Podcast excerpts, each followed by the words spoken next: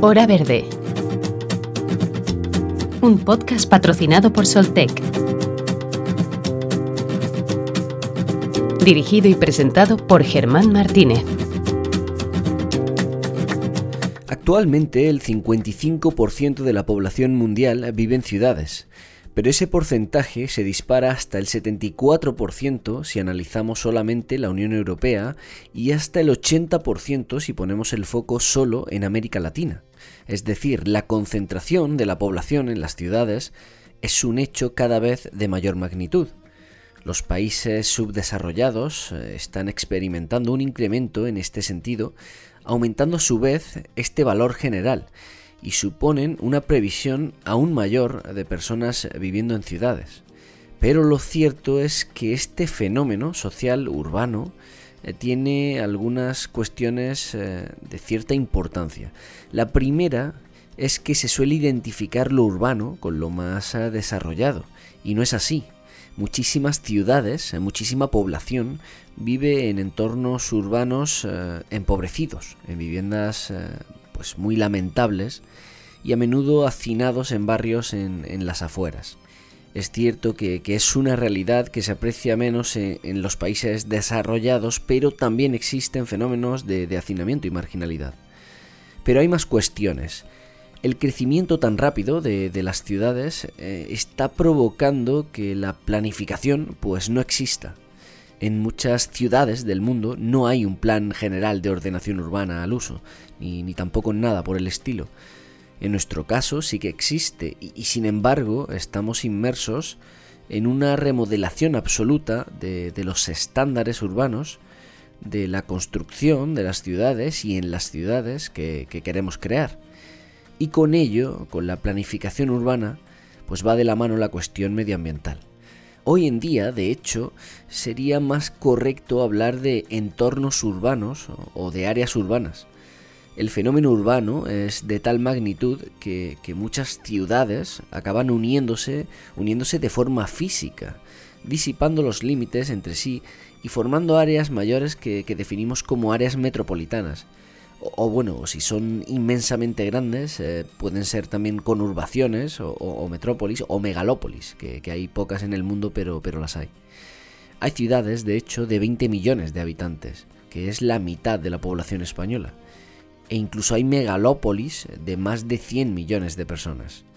Claro, modelos de tal magnitud se han olvidado por completo de, un planeamiento, de, una ordenación territorial que, proteja lo máximo posible eh, el entorno y que además cree espacios habitables, eh, no solo hoy, sino también eh, de cara al futuro.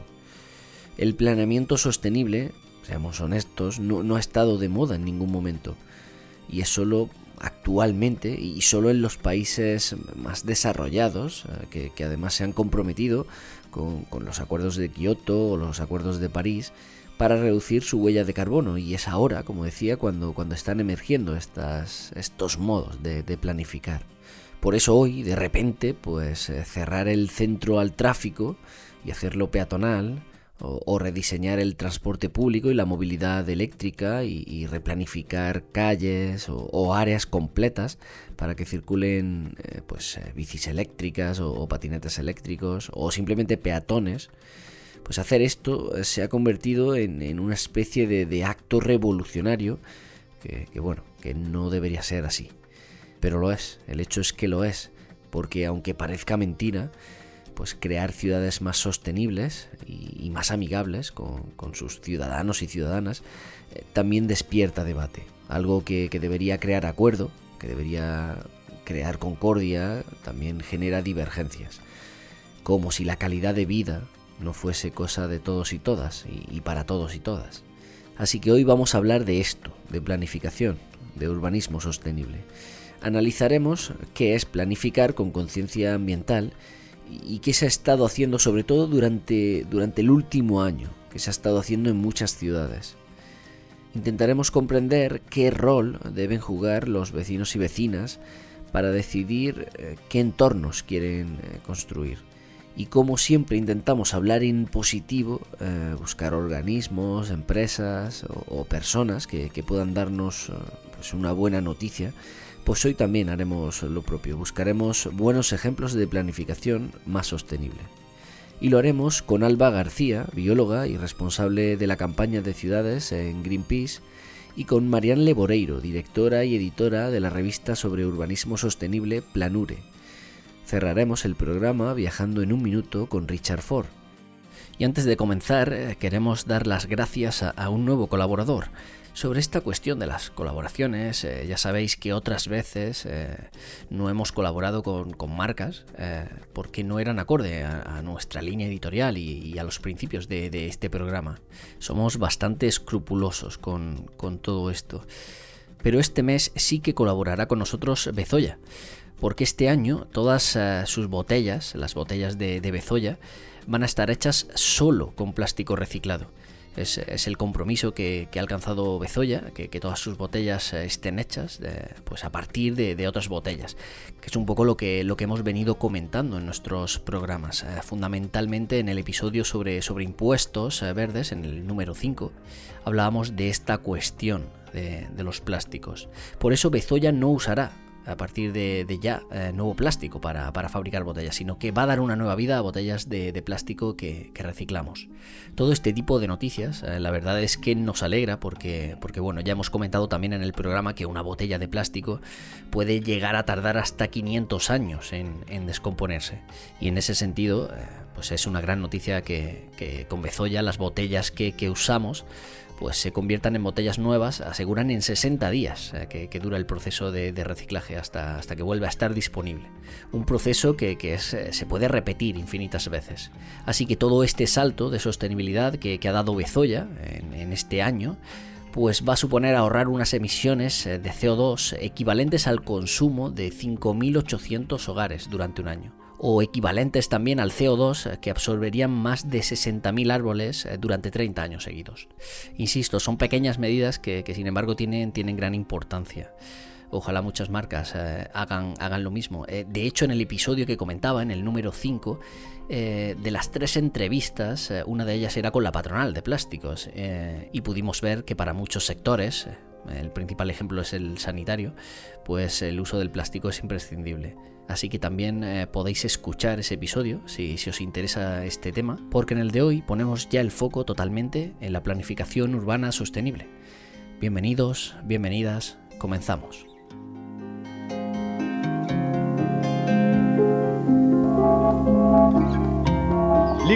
Las grandes ciudades no dejan de crecer pero pueden hacerlo de forma sostenible.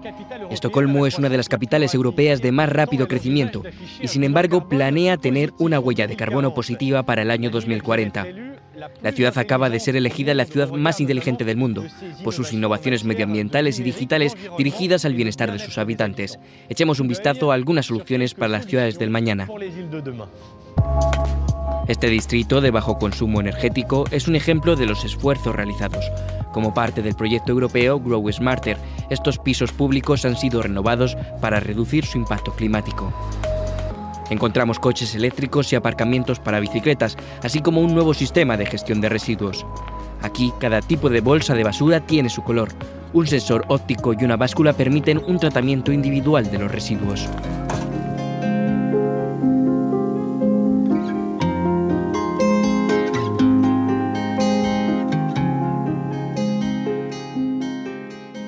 Para tratar esta cuestión hemos aprovechado eh, esta coyuntura de, que una organización como Greenpeace pues ha publicado un informe, eh, un informe muy interesante eh, titulado Ciudades en pandemia un año después. Un informe en el que pues, se para analizar cómo se, ha gestionado un año de crisis en, en algunas grandes ciudades cómo en algunos casos se, ha intentado aprovechar eh, esta coyuntura que comentamos eh, para mejorar su, planeamiento y hacer propuestas más sostenibles para, el medio ambiente y para sus ciudadanos y ciudadanas, y, cómo otras muchas ciudades no han hecho prácticamente nada en este sentido. Para hablar de, de urbanismo sostenible y de este informe en concreto, hemos llamado a Alba García. Ella es eh, bióloga y máster en gestión marina y además eh, también es la responsable de la campaña de ciudades de, en Greenpeace España. Hola Alba. Hola, buenas, ¿qué tal? Muchas gracias por la invitación. Muchísimas gracias a, ti por atendernos. Eh, bueno, en primer lugar, enhorabuena también por, por el informe, porque bueno, se leen un ratito, son, son algo menos de, de 50 páginas, pero que condensan muy, muy bien eh, un año que sin duda ha sido caótico, podríamos decir, también en cuanto a planificación urbana se refiere, ¿no? Sí, es una definición muy buena la de caótica, ¿no? Porque ante una situación que no, que no se espera, al final hay que saber responder de forma adecuada y ahí marca mucho la diferencia el cómo se toman las decisiones, pues qué resultado tiene nuestro día a día. Por eso es tan importante el, saber responder de forma adecuada, teniendo siempre, por supuesto, al medio ambiente en mente y también la calidad de vida de, de esas ciudades, que al final son nuestro ecosistema, ¿no? Podríamos decir. Sí, sí, sí, sin duda, es el territorio que habitamos. Eh, sobre esta cuestión, sobre, sobre ese carácter imprevisible, em, o que no habíamos eh, previsto, digamos, o, que muchas ciudades no, habían previsto, hemos descubierto que, sí que hay una forma de, pues, de hacer las cosas más rápido, digamos. Me refiero a, que a menudo vemos el planeamiento como, como algo a medio plazo o incluso a largo plazo, algo lento, y, sin embargo muchas ciudades han cambiado en apenas eh, unas semanas, sobre todo mediante lo que se conoce como, urbanismo táctico. ¿no? Es así y, sobre todo en qué consiste y qué posibilidades aporta más allá de, una situación de, crisis como esta.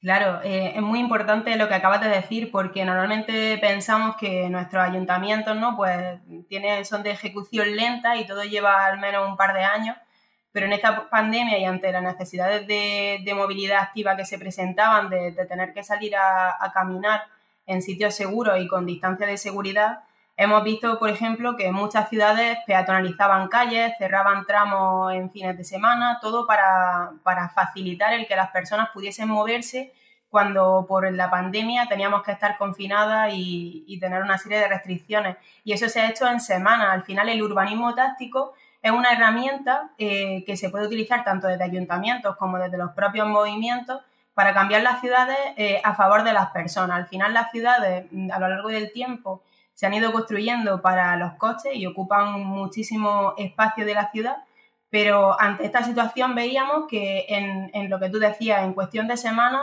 se habían peatonalizado calles con medidas como un volardo, que al final es de un coste bajo, o incluso unas vallas y algo tan sencillo como eso nos permitía pues, poder salir con, más seguridad cuando lo necesitábamos. Entonces sabemos, al final esto nos, da indicio a saber que los ayuntamientos tienen esa capacidad de cambiar las ciudades, que no tienen que ser tan lentos si toman la decisión y eso es lo importante, que tomen la decisión. Y, en todas estas estrategias, eh, de las que has puesto algún ejemplo, eh, ¿cuál ha sido y cuál puede ser el rol de, los movimientos vecinales en, esa transformación urbana? ¿Qué, hace la sociedad y qué puede hacer al, respecto? Claro, al final lo que decía de que las ciudades son nuestro ecosistema, las ciudades están vivas, ¿no? Nosotras las la habitamos y por lo tanto podemos hacer que cambien y tenemos un poder grandísimo. Eh, muchas veces las administraciones, como hemos visto en esta pandemia, no llegan y el hecho de que existan movimientos urbanos, asociaciones vecinales, cualquier tipo de conjunto de personas que quieren transformar algo, al final ocurre, ¿no? Eh, por ejemplo, durante esta pandemia muchas administraciones no llegaban a suministrar alimentos a todas las familias vulnerables que lo necesitaban. Y ahí se unían asociaciones de vecinos, eh, redes de ayuda, de ayuda mutua, como por ejemplo una que se, que se reactivó en Sevilla, bastante importante, y todo esto hace que, haya una presión o, se eleve una necesidad. Igual no, hay, no es tan patente que se necesita algo hasta que un grupo de personas que cada vez va creciendo más eh, lo ponen de manifiesto. Y eso hace que los ayuntamientos tengan también que tomar decisiones. Por otro ejemplo, durante la pandemia eh, se suspendieron los mercados al aire libre em, por, por, el tema del COVID, ¿no? aunque fueran al aire libre y demás, para tener más control del movimiento de las personas y que no hubiera contagios. Pero también, por ejemplo, se cerraron los huertos urbanos, el acceso a los huertos urbanos, que al final podría ser considerado también una actividad fundamental. Y si no hubiera sido por los movimientos urbanos, las entidades agroecológicas, etcétera, hubieran, se, hubieran seguido cerradas, ¿no? Entonces, todas estas actividades que los movimientos realizan tienen al final su resultado y son imprescindibles para seguir cambiando la ciudad. Son la voz de la ciudad, por así decirlo. Y hablando sobre, sobre el informe en concreto, eh, he leído el análisis de, cinco ciudades españolas. Eh, ¿Por qué habéis elegido esas cinco y, no otras? Y, cómo las habéis analizado? ¿Cuál ha sido la, metodología para, poder compararlas? Claro, Pues mm, realmente eh, nos hubiera gustado hacer un análisis quizá más exhaustivo con más ciudades, pero al final no podíamos analizarlas todas. Entonces, ¿cómo hemos hecho esa selección? Pues hemos intentado elegir ciudades diversas, eh, algunas de costa, algunas de centro, también diversas por su gobernanza de, en partidos políticos, que no fueran todos del mismo partido político, que tuvieran contextos diferentes del norte, del sur. Y al final hemos hecho esa, esa selección de, de, esas cinco ciudades. Madrid, la capital, también no podía faltar por, por ser capital, que al final debería ser quizá más ejemplo que, que casi cualquier otra, solo por eso. Eh, Vigo, una ciudad también más pequeña, no tan grande como Madrid y, Barcelona. También queríamos mostrar que, las ciudades pueden cambiar independientemente de su tamaño, pero claro, no todas las soluciones tienen por qué ser mm, iguales para todas, ¿no? Cada una tiene su, su idiosincrasia. Y hemos, nos hemos centrado en movilidad y en alimentación, en movilidad porque fue la restricción prácticamente estrella, y alimentación porque al final también fue un momento de, en la que la alimentación tomaba mucha relevancia. Por ejemplo, eh, no sé si, si, las personas que nos escuchan se acordarán todavía de, de, los supermercados vacíos, de las personas pensando que no tendríamos suficiente comida. Otras muchas perdían el empleo y se encontraban que, que, ahora, más que en otras ocasiones, necesitaban esa ayuda, ¿no? Y nos hemos centrado en esos dos temas. La hemos analizado mirando eh, las medidas que se implementaron eh, tras la pandemia, tras el estado de alarma, tanto haciendo seguimiento en las propias webs de los ayuntamientos como de las noticias de locales que, salían de esa zona y en el caso de movilidad también, que era quizá más difícil comprobar si las peatonalizaciones seguían o no eh, a través de, de, un ordenador, pues sí que nuestros grupos de voluntariado que se expanden por, por toda España han corroborado mm, qué medidas seguían o no eh, con respecto a la movilidad más concretamente. Sí, eh, bueno, matizo lo, que acabo de decirte justo antes porque, bueno, sí que aparecen más ciudades, solo que en una reseña final, en un apartado, digamos, más general, que, se habla de otras ciudades como Valladolid o Málaga o, Girona o Las Palmas. Eso es cierto. Eh, sobre esto, eh, ¿cuáles han sido los ejemplos que, habéis detectado como más negativos y más positivos, o, peor o mejor planificados? No sé si puedes ponerme uno o dos de, cada, de cada vertiente. Sí, claro, pues por ejemplo, en movilidad, eh, al principio, ¿no? Vigo destacaba muchísimo porque era una ciudad que, siendo más pequeña que otra, había conseguido peatonalizar el, el, máximo número de calles en España durante la pandemia, llegó a 70 calles. Lo que pasa es que conforme ha ido pasando el tiempo se le ha ido olvidando un poquito y ya solo quedan dos y al final seguimos con la misma necesidad de movernos por la ciudad que antes. Eh, esto debería haber sido un poco más una llamada de atención de esto lo necesitamos y que fueran permanentes como sí que ha ocurrido en otros sitios. Por ejemplo, Barcelona eh, sí que peatonalizaba bastantes calles, también habría vías ciclistas, eh, ponía más carriles eh, para el autobús, para facilitar y fomentar el transporte público. Lo que pasa es que la ciudad todavía necesita mucho más, o sea, ha avanzado, pero necesita todavía más. Eh, y un ejemplo mmm, quizá mmm, bueno eh, lo podríamos encontrar en, por ejemplo, en, en, Madrid sí que los 45 kilómetros de carril bus que se pusieron al principio se han quedado.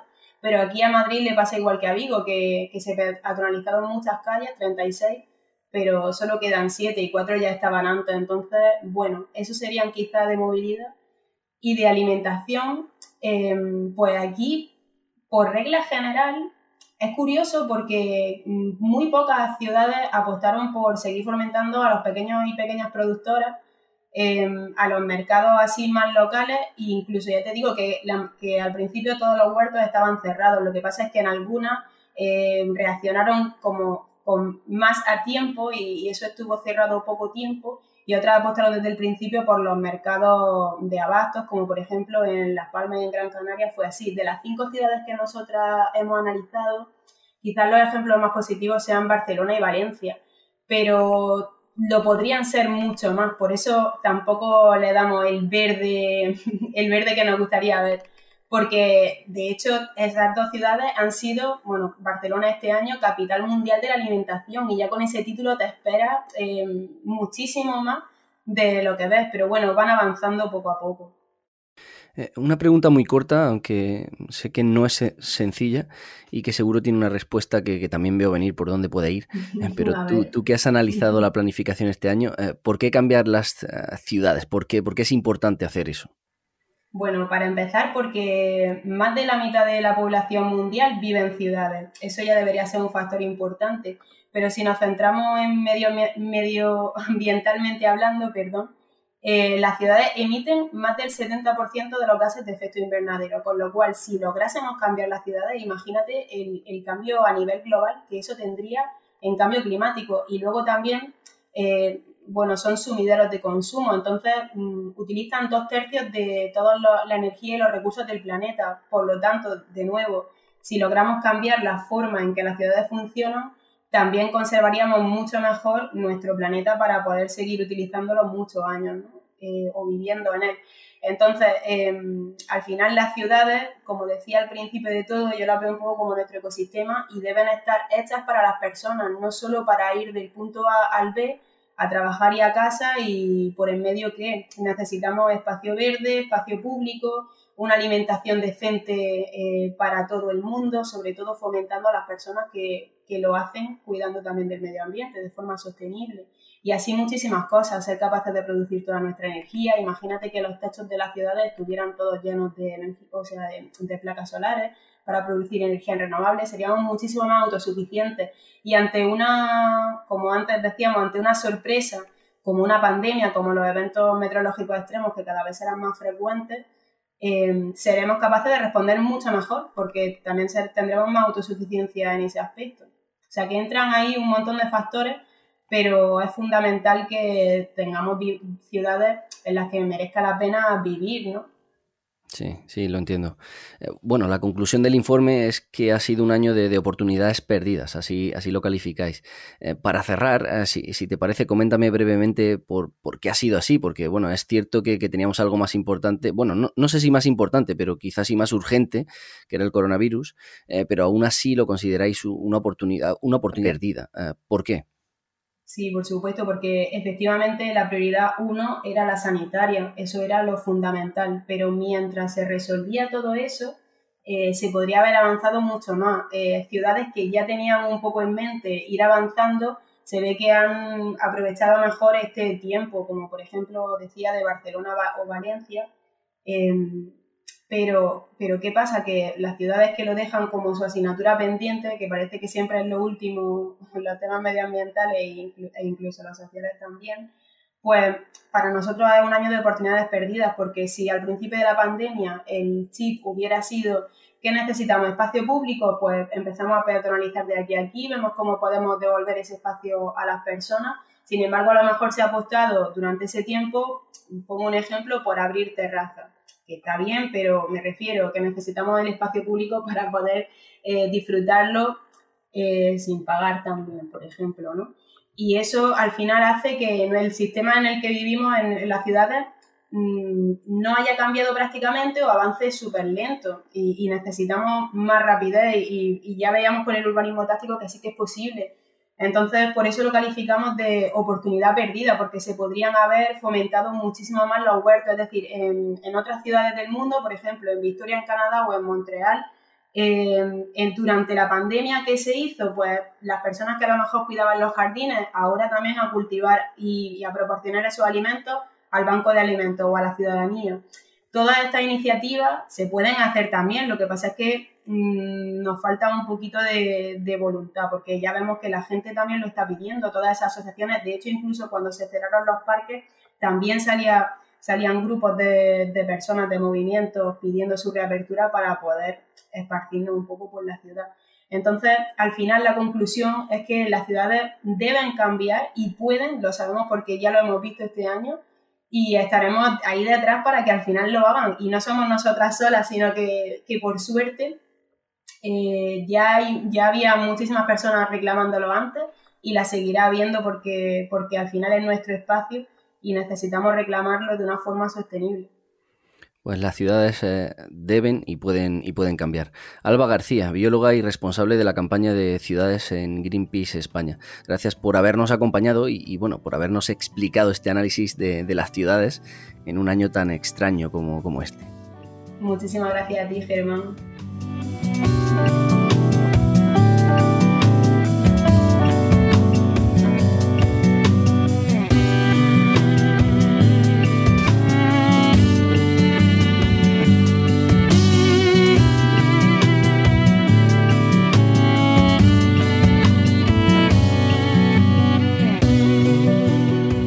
Para tratar estas cuestiones hemos acudido a, uno de los medios, a, una de las publicaciones que, bueno, hemos consultado estos días, que ha sido Planure, una, revista digital que difunde trabajos profesionales sobre urbanismo, territorio eh, o sostenibilidad. Marian Leboreiro es su directora y, editora. Hola Marian, gracias eh, por atendernos. Hola, buenos días. Comencemos eh, por, las propias investigaciones y, publicaciones que, revistas como la vuestra eh, llevan a cabo, si te parece.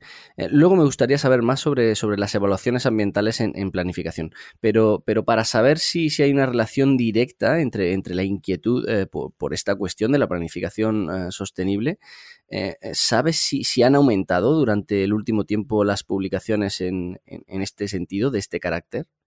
Bueno, yo creo que mm, no, diría, diría que no. Las publicaciones que, eh, con las que podemos contar, eh, se ha contado tradicionalmente, son las, las de arquitectura. La arquitectura siempre se ha difundido muy bien.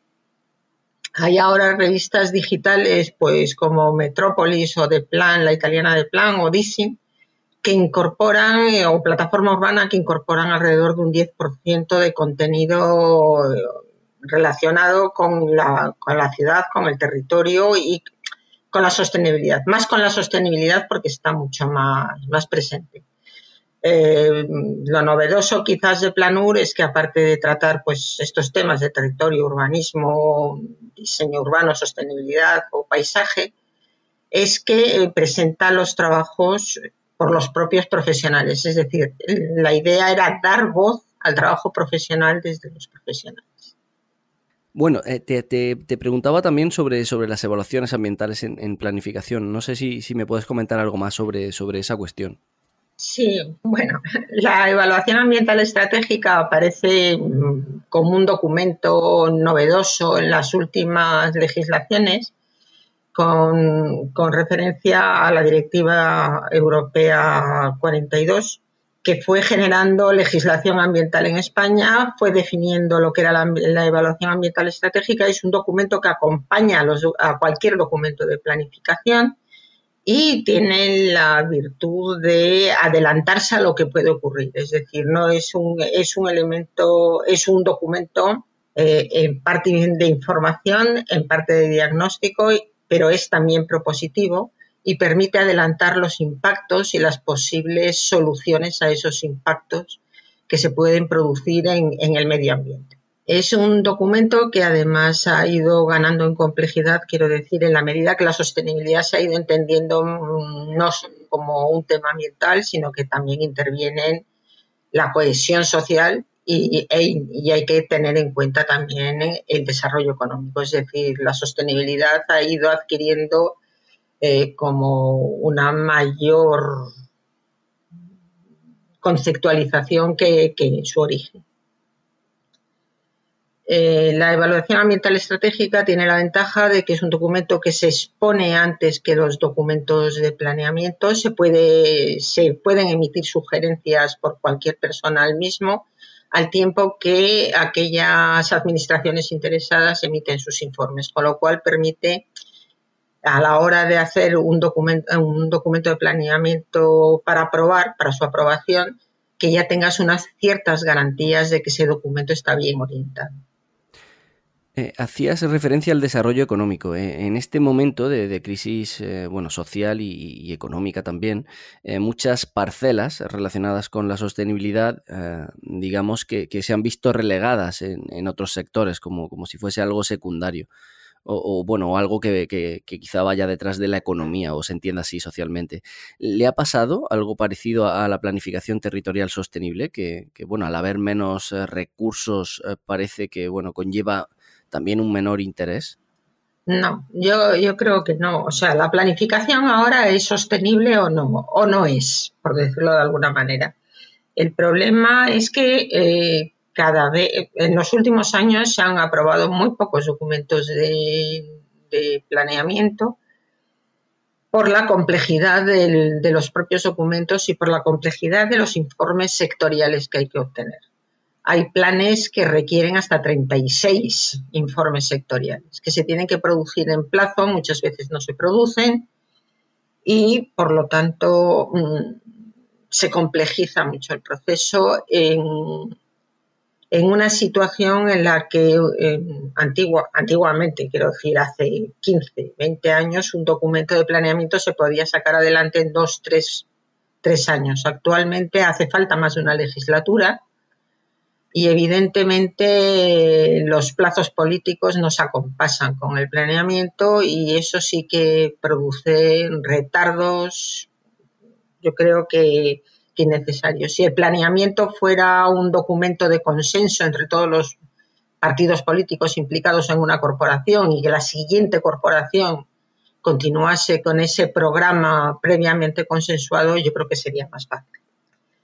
Recursos yo creo que se dedican más o menos los mismos que antes. Hay documentos mm, que pueden suponer un, adelanto en el planeamiento, como en el caso de Galicia el Plan Básico Autonómico que permite adelantar mucho los, los planeamientos municipales, pero yo creo que el problema es que se están produciendo documentos en periodos muy, muy largos de tiempo y eso también les quita luego verosimilitud, digamos. Eh, más allá de, pensar el espacio así en, general, eh, la cuestión de la vivienda es, eh, bueno, sin duda es uno de, los mayores problemas en, muchos países, entre ellos España, por supuesto. me refiero sobre todo al acceso a, esa vivienda para, gran parte de la población. mi pregunta es si, si, hay algún tipo de relación entre mm, pues, crear espacios más sostenibles, y, ese acceso a la vivienda, porque bueno, me parecen dos cosas aisladas, pero me preguntaba si, si existe algún tipo de relación, si, si, bueno, si una cosa conlleva, conlleva a la otra. Bueno, eh, espacios más sostenibles son, entiendo que son espacios em, pues mucho más de proximidad a la, a la, a, la vivienda, más de proximidad al conjunto de la población como espacios de calidad urbana, o sea, espacios que ofrecen un medio ambiente agradable, un diseño interesante y confortable, que ofrecen seguridad. Su relación con, la vivienda, eh, bueno, yo creo que eh, en el acceso, en el acceso, si entendemos acceso económico, en un espacio bien diseñado y bien construido y atractivo eh, genera un, espacio urbano, digamos, ciudad, mejor ciudad y no tiene por qué ser más caro ni influir en el precio de la vivienda. El problema de la, de la vivienda yo creo que está en, que bueno, la Constitución establece el, el, derecho al acceso a una vivienda digna, pero lo que no se no ha ocurrido, al menos en nuestro entorno, es como en otros países en que la vivienda pública tiene una presencia muy, importante y por lo tanto tiene una capacidad de regulación de, precios eh, grande. Y en España yo creo que sobre todo en los últimos cuatro, cinco, seis años el tema de la vivienda pública se ha cuidado. Se ha cuidado poco la adquisición de suelo, la construcción de viviendas, el plantear un mercado de alquiler desde la iniciativa pública y eso yo creo que sí tiene que ver con, con la calidad de vida y por lo tanto con esa cohesión social que forma parte de la, de la sostenibilidad. Eh, eh, en los últimos tiempos también se, han popularizado, digamos, eh, mucho algunos modelos o, diseños urbanos que, se autodefinen como, sostenibles o, más sostenibles. Por ejemplo, se, ha hablado mucho de la ciudad de los 20 minutos, que es algo así, eh, creo, ¿no? Como que, la ciudadanía tenga todo lo básico que, más o menos necesita a apenas 20 minutos, eh, pues reduciendo así la congestión o, creando más eh, conciencia también de, barrio, de, espacio, más conciencia espacial. ¿Hay más modelos como este y sobre todo son útiles y realizables? Bueno, realmente yo creo que se ha incidido mucho en este modelo por el, por el mal crecimiento de, nuestras periferias. Es decir, mientras la ciudad fue compleja, la ciudad fue ofreciendo todos los servicios necesarios de proximidad, eh, yo creo que no habría que hablar de, de, ciudad de 20 minutos. Cuando vives en una periferia, en una urbanización que depende de un centro comercial, no tienes un núcleo urbano próximo, es evidente que hay que empezar a hablar de introducir eh, nuevos equipamientos o distintos equipamientos en la periferia. La ciudad de los 20 minutos en la ciudad central, por ejemplo, el caso de Madrid, ciudad central entendiendo por la almendra en su conjunto y quizá mm, hablando de un Madrid más amplio, eh, no tendría dificultades para su implantación y realmente sería beneficiosa porque caminar, eh, ir en bici o primero que es saludable, por lo tanto sostenible, segundo reduce la reduce como muy bien has dicho la, la contaminación, la emisión de gases de efecto invernadero y por lo tanto es más sostenible.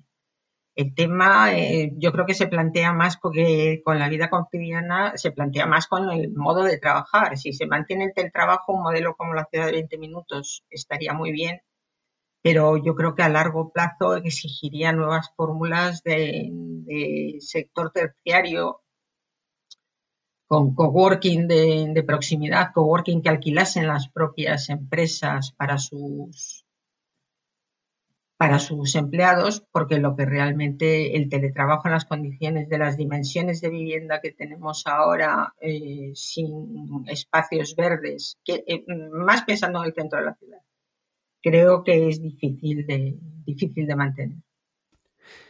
Eh, Marian, tú, tú, que editas una revista sobre, sobre esta cuestión de, de, la planificación sostenible, imagino que habrás visto buenos ejemplos de planificación. ¿Es así? ¿Hay ejemplos de, buena planificación o, es utópico pensar en ello? A ver, legalmente obligatorio que el planeamiento sea bueno, eso es indiscutible y se pone en todos los, en todos los medios. El tema está en la propia complejidad de la tramitación del planeamiento, que ya, ya, te lo, he, ya lo he comentado antes. Entonces, eh, buscar buenos ejemplos de planificación a día de hoy, la verdad es que es complicado. Quizá ahora la planificación va a ir más mezclada con el tema, con temas de diseño urbano. Eso no quita que y tiene que ver también con el tema de la regeneración urbana que, hablaba antes. Es decir, hay buenos ejemplos como la mina en Barcelona, pero eh, ejemplos en, en, pequeña escala. O sea, yo no te puedo decir ahora, planes generales se han aprobado muy pocos últimamente, a nosotros no nos llegan, y, realmente no te puedo hablar de ellos. Lo que sí te puedo hablar es de, modelos de, diseño que transforman ciudad, como pueda ser pues eh, Madrid-Río o pueda ser el Valle Trenzado. O, lo que fue en su día Bilbao Ría 2000, que al final era un tema de regeneración urbana en la que sí se incluyó mucha planificación eh, de, trozos de ciudad, pero no de, no de ciudad global se está trabajando es en planeamiento estratégico. Tienes el plan director del, País Vasco, algunos de los planes del litoral de Andalucía. Es decir, la gran escala sí se está trabajando y se está trabajando la pequeña escala. Pero la escala del plan general de planificación municipal eh, es la que lleva un mayor retraso, digamos, en su renovación y en planteamiento de innovación y de cosas interesantes. Eh, y por último, y bueno, ya que ponías algunos ejemplos eh, de buena planificación y hacías referencia a, la participación de, la ciudadanía, eh, ¿qué papel tiene, tiene la sociedad, la participación de, esta sociedad sobre, sobre bueno, la planificación de sus propios espacios? no sé si, si pueden y, deben participar y, decidir sobre ese espacio. sí hay mecanismos para la, para la participación eh, hay lo que se llama la participación reglada, que son distintos momentos en la redacción del planeamiento que te permiten participar, que son en el momento del avance, cuando ya tienes alternativas de planeamiento para poder mm, de alguna manera sugerir cómo quieres que sea tu, tu lugar, tu municipio, el ámbito en el que se está trabajando. Y luego hay otro, otro trámite posterior a la aprobación inicial de los documentos que permite presentar alegaciones y ya se inicia el procedimiento administrativo. Eh, en este sentido sí que se ha avanzado, se ha avanzado bastante. ya no se habla tanto de participación pública como de, gobernanza, que es un proceso muchísimo más transversal y mucho menos top-down como se venía dando hasta ahora. Han empezado a aparecer los talleres de participación en los trabajos de planeamiento, es decir, em, no solo se recoge, analiza y diagnostica la información, sino que se comparte con, los, eh, con los ciudadanos mediante talleres en los que hay siempre un técnico que les ayuda y que les permite expresar sus, intereses. Hay algún trabajo como de, paisaje transversal que habla de indicadores de, participación, indicadores, eh, y evidentemente se está avanzando mucho.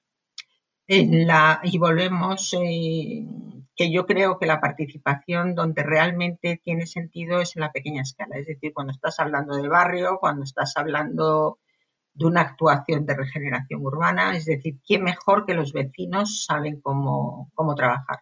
¿Ha habido algún tema de participación, digamos, que en el fondo ha sido lúdico festiva, pero que ha permitido expresar a los vecinos cuáles eran sus intereses, recoger historia oral, plantear propuestas como Imagina Madrid, que yo creo que han, que han funcionado. Pues Marianne Leboreiro, directora y editora de la revista digital Planure. Gracias por haber estado en Hora Verde. Bueno, gracias a vosotros por darnos la oportunidad de, de, bueno, de que Planur se conozca un poco más, pero sobre todo de que se pueda hablar de temas, de temas como la ciudad, que yo creo que están siempre un poco más más escondidos, nuestra ciudad y nuestro territorio.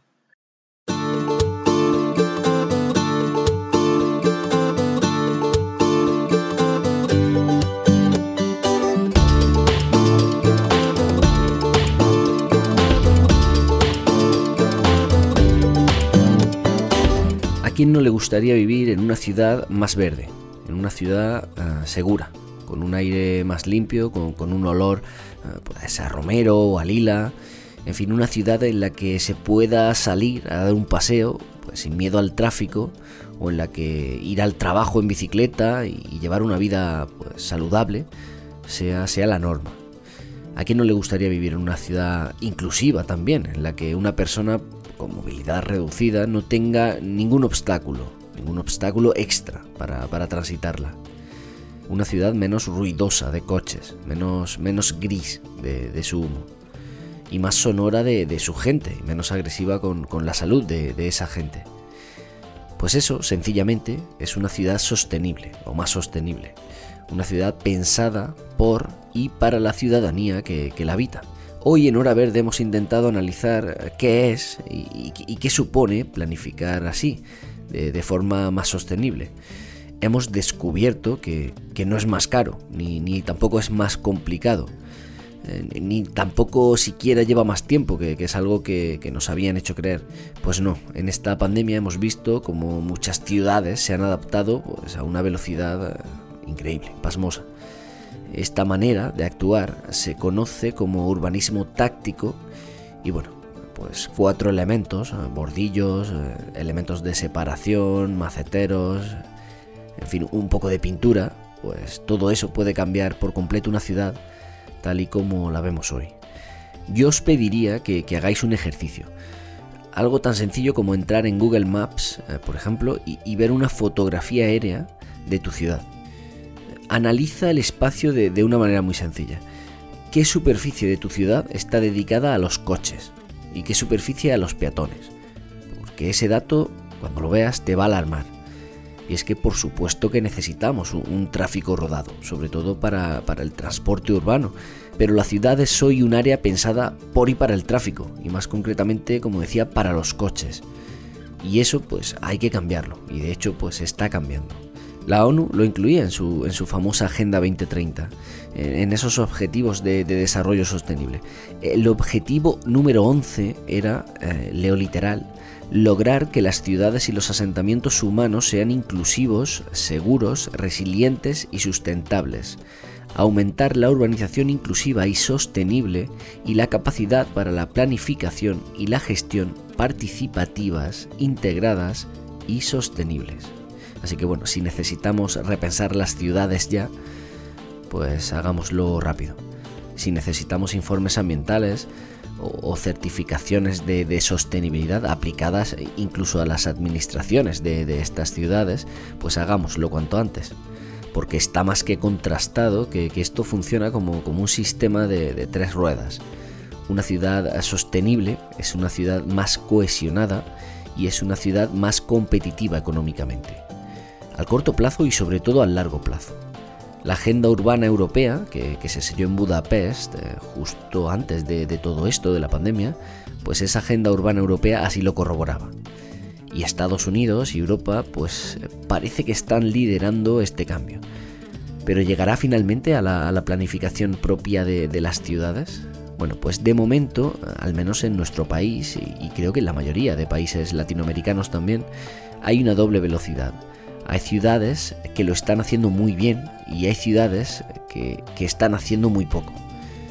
La faena de todo esto es que, eh, pues sí, se vivirá mejor en las primeras, pero la crisis climática es global. Es decir, si una ciudad contamina, no es ella solamente quien sufre las consecuencias de, de esa contaminación.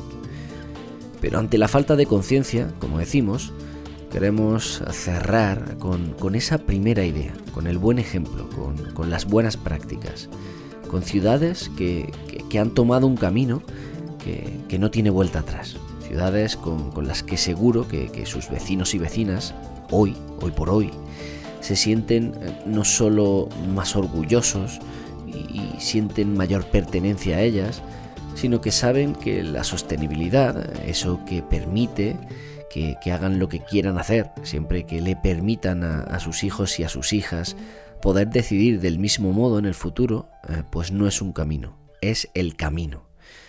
Así suena hoy nuestro viaje en un minuto.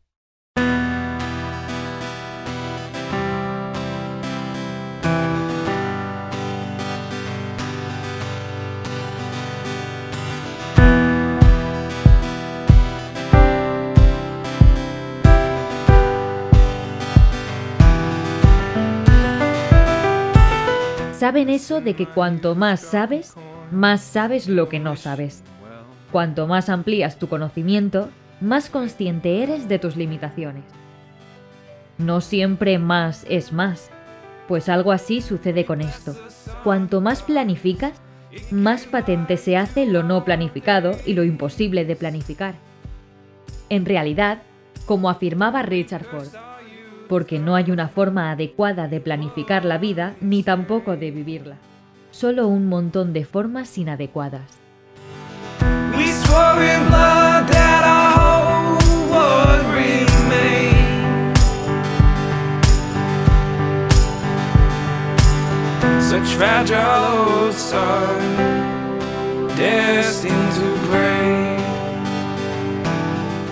Pues muchísimas gracias por haber escuchado este podcast. Ya sabes que puedes escribirnos tu opinión en la propia plataforma desde la que nos has escuchado o en el WhatsApp de Hora Verde, en el teléfono 644-697-687. Nosotros volvemos el próximo jueves. Muchísimas gracias por haber estado ahí al otro lado una semana más.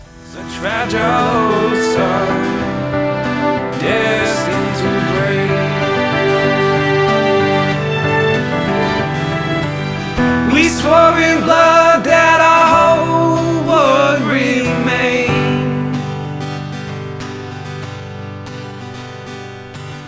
Such fragile old sun, destined to break.